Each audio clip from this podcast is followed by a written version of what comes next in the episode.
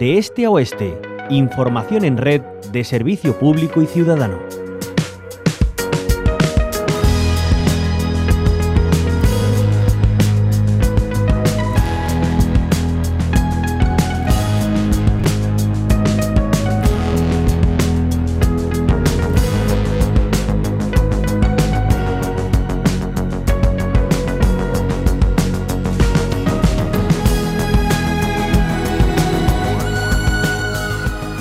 Va terminando el 2023 y es tiempo de hacer balance y plantear también retos al año que va a comenzar. Una de las principales preocupaciones ciudadanas y de las administraciones públicas son los efectos del cambio climático. Lo estamos viendo en la sequía que ya es estructural en nuestra tierra.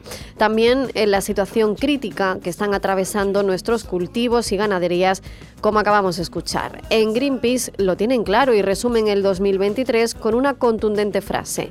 Ha sido el año de récord de eventos climáticos extremos y de emisiones de CO2. Hablamos de ese balance y de esos retos con María José Caballero, responsable de campañas de Greenpeace. ¿Qué tal? Muy buenos días, bienvenida. Hola, buenos días. Bueno, decíamos, unos eh, eventos climáticos extremos que hemos vivido este año 2023 que estamos ya despidiendo casi. ¿Cuáles han sido los más llamativos? Pues la verdad es que ha sido un, un año marcado por, por bastantes catástrofes de, de este de este estilo y tenemos eh, destacar los más llamativos, pues simplemente es tan terrorífico como decir eh, cuáles han sido los que han tenido más víctimas mortales, no solo los diez peores, entre los que se encuentra eh, la tormenta que se llamó Medicán, que es como un huracán, pero en el Mediterráneo, que, que arrasó eh, Libia y, que causó la, la muerte de más de 2.000 personas, ¿no?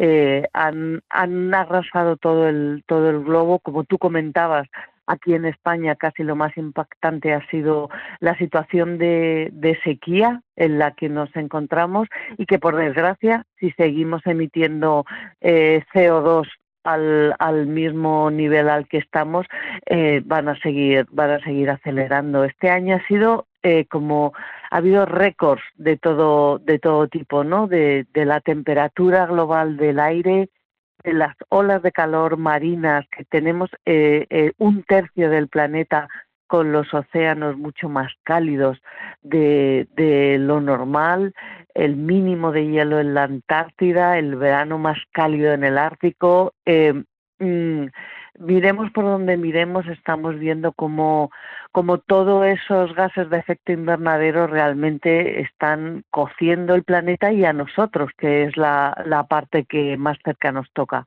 Porque además eh, todo esto es como un círculo vicioso, ¿no, María José Caballero? A cuantas más emisiones, también los efectos del cambio climático se van a ir agravando y, y ya lo estamos sufriendo, es algo patente. Antes había muchas teorías, pero es que, ahora eh, lo estamos sufriendo, ¿no? Como en primera persona. Sí, hay una, ahí la, la ciencia hace lo que se llama eh, estudios de atribución, que son los que demuestran que, por ejemplo, eh, pues una sequía eh, está mucho más agravada de, debido al cambio climático y entonces ya no hay duda, ¿no? De, de si el cambio climático eh, tiene que ver con, con estos eh, eventos extremos o no. En España lo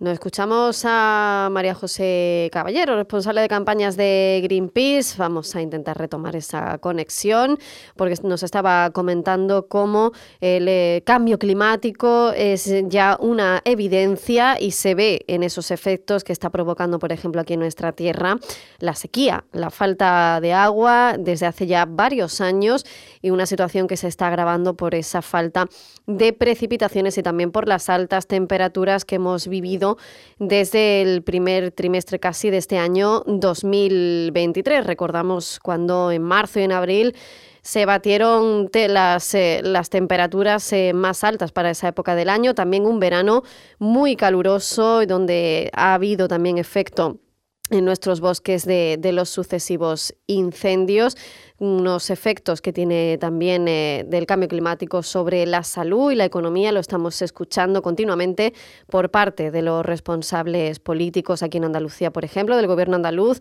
señalando que la sequía ya tiene efectos en la bajada del PIB y, también, por supuesto, desde colectivos eh, de salud y medioambientales sobre cómo eso se traduce también en una peor salud y calidad de vida. Pues no podemos contratar de nuevo con María José Caballero, responsable de campañas de Greenpeace, organización que ha hecho ese balance de este año 2023 y que ha lanzado esos retos para el próximo año estableciendo que eh, las administraciones públicas y los gobiernos deben ser más sensibles con estas materias y tomar medidas urgentes.